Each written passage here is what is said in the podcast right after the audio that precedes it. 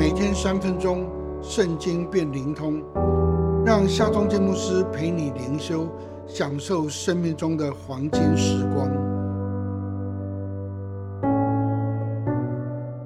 耶利米书第四十五章第四节到第五节，你要这样告诉他：耶和华如此说，我所建立的，我必拆毁。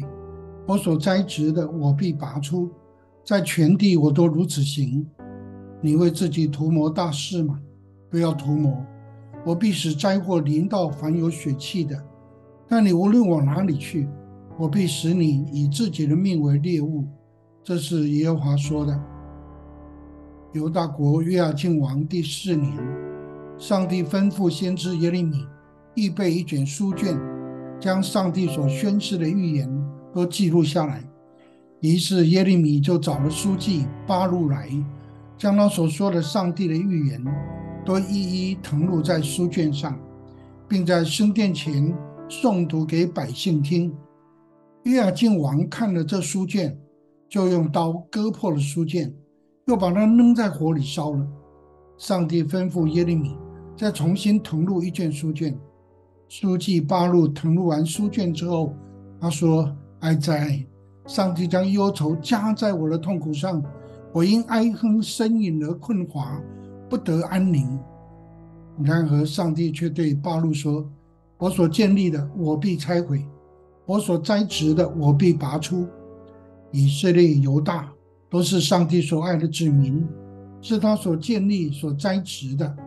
当他们背逆上帝，藐视先知的警告与劝诫。”祭拜偶像，不愿悔改，上帝就把私刑拆毁一拔出。